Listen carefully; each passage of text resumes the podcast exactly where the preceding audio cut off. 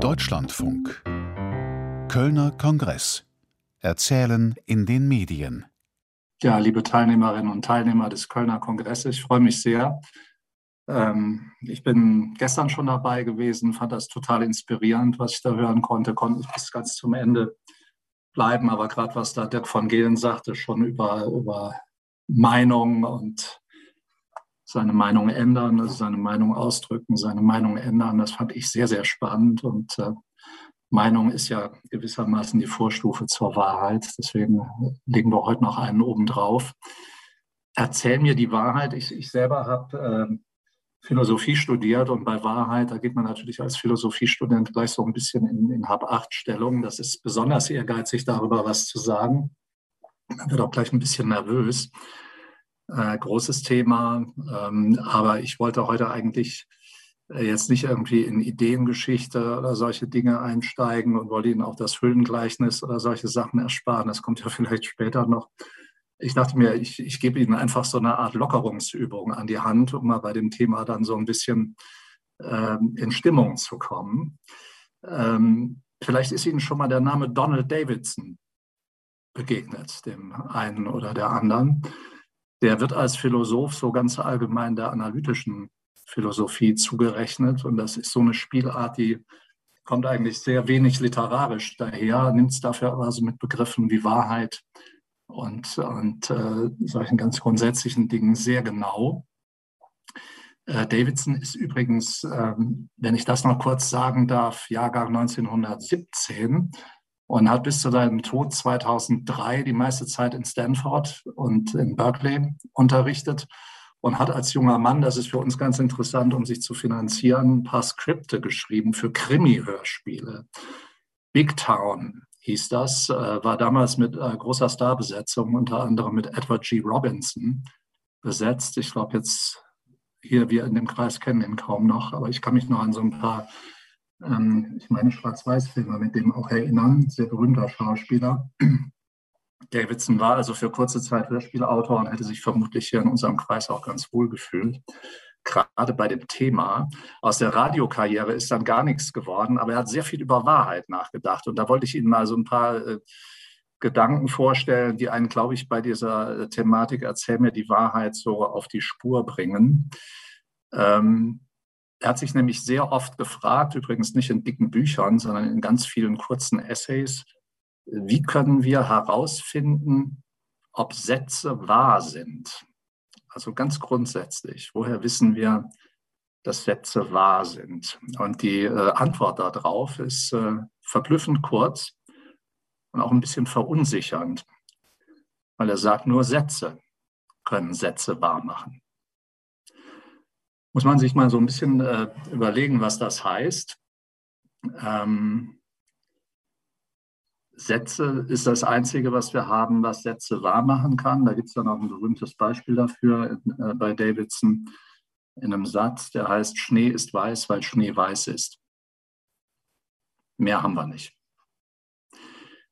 Äh, jetzt fragt man sich natürlich, was das soll es jetzt gewesen sein. Das ist ja kein so eleganter Einstieg für eine für eine Tagung oder für, ein, für einen Kongress, wo man ja eigentlich der Wahrheit vielleicht auf den Grund kommen möchte. Und man äh, lernt dann da, jedenfalls wenn man sich mit Davidson befasst, ja, Sätzen folgen Sätze. Und nur Sätze können Sätze wahr machen. Da kommt man irgendwie überhaupt nicht mehr raus, dreht sich im Kreis. Schnee ist weiß, weil Schnee weiß ist. Und äh, das soll jetzt die ganze Geschichte sein ist sie natürlich nicht. Es gibt noch ein zweites Kapitel, das erzähle ich Ihnen auch noch ganz kurz. Äh, weil man könnte ja so sagen, naja, äh, man kommt ja mit diesem Wahrheitsbegriff dann ins uferlose Erzählen. Ne? Und woher weiß man denn, ob einem die Wahrheit erzählt wird? Und wir sind immer noch ganz grundsätzlich. Und Davidson hat sich dann Gedanken darüber gemacht, welche Voraussetzungen braucht man denn, damit man die Behauptung, nur Sätze können Sätze wahrmachen, aufrechterhalten kann? Woher weiß ich denn überhaupt, dass der Erzähler in der Geschichte oder wir jetzt miteinander auf dem Kongress uns nicht anlügen? Und dann ist ganz, ganz interessant, weil der, der Philosoph kommt dann von der Sprache auf die Absichten hinter der Sprache und formuliert dann in der, jedenfalls in dem Kreis von Leuten, die sich dafür interessieren, sehr berühmtes äh, Prinzip. Das ist das Principle of Charity. Ach, Prinzip der Barmherzigkeit, mal ganz wörtlich übersetzt. Ich glaube, in der, in der Fachphilosophie ist das anders übersetzt, aber ich übersetze das mal mit Prinzip der Barmherzigkeit und man wundert sich über diesen komischen Begriff. Klingt jetzt gar nicht so analytisch. Was soll denn da barmherzig sein? Ähm, und zwar ist die Idee von Davidson, dass wir immer davon ausgehen müssen, dass wir uns als Menschen und wir Mitmenschen andere nicht über unsere wirklichen Absichten täuschen. Ja, wir, wir sagen die Wahrheit, weil wenn wir nicht erwarten würden, dass andere uns die Wahrheit sagen, wir überhaupt nicht kommunizieren können. Das, das ist der Grundgedanke beim, beim Principle of Charity. Es gäbe, wenn wir uns alle anlügen würden, überhaupt keine wahren Sätze. Also müssen wir davon ausgehen, dass wir uns im Prinzip jedenfalls die Wahrheit immer erzählen. Sonst erzählen wir gar nicht. Ja, und wenn dann das Motto der heutigen Veranstaltung heißt, erzähl mir die Wahrheit, dann äh, kann ich Sie jetzt eigentlich an der Stelle trösten. Wenn man noch mal ein bisschen Abstand zum Thema nimmt, äh, würde man sagen, wir können gar nicht anders, als uns die Wahrheit erzählen.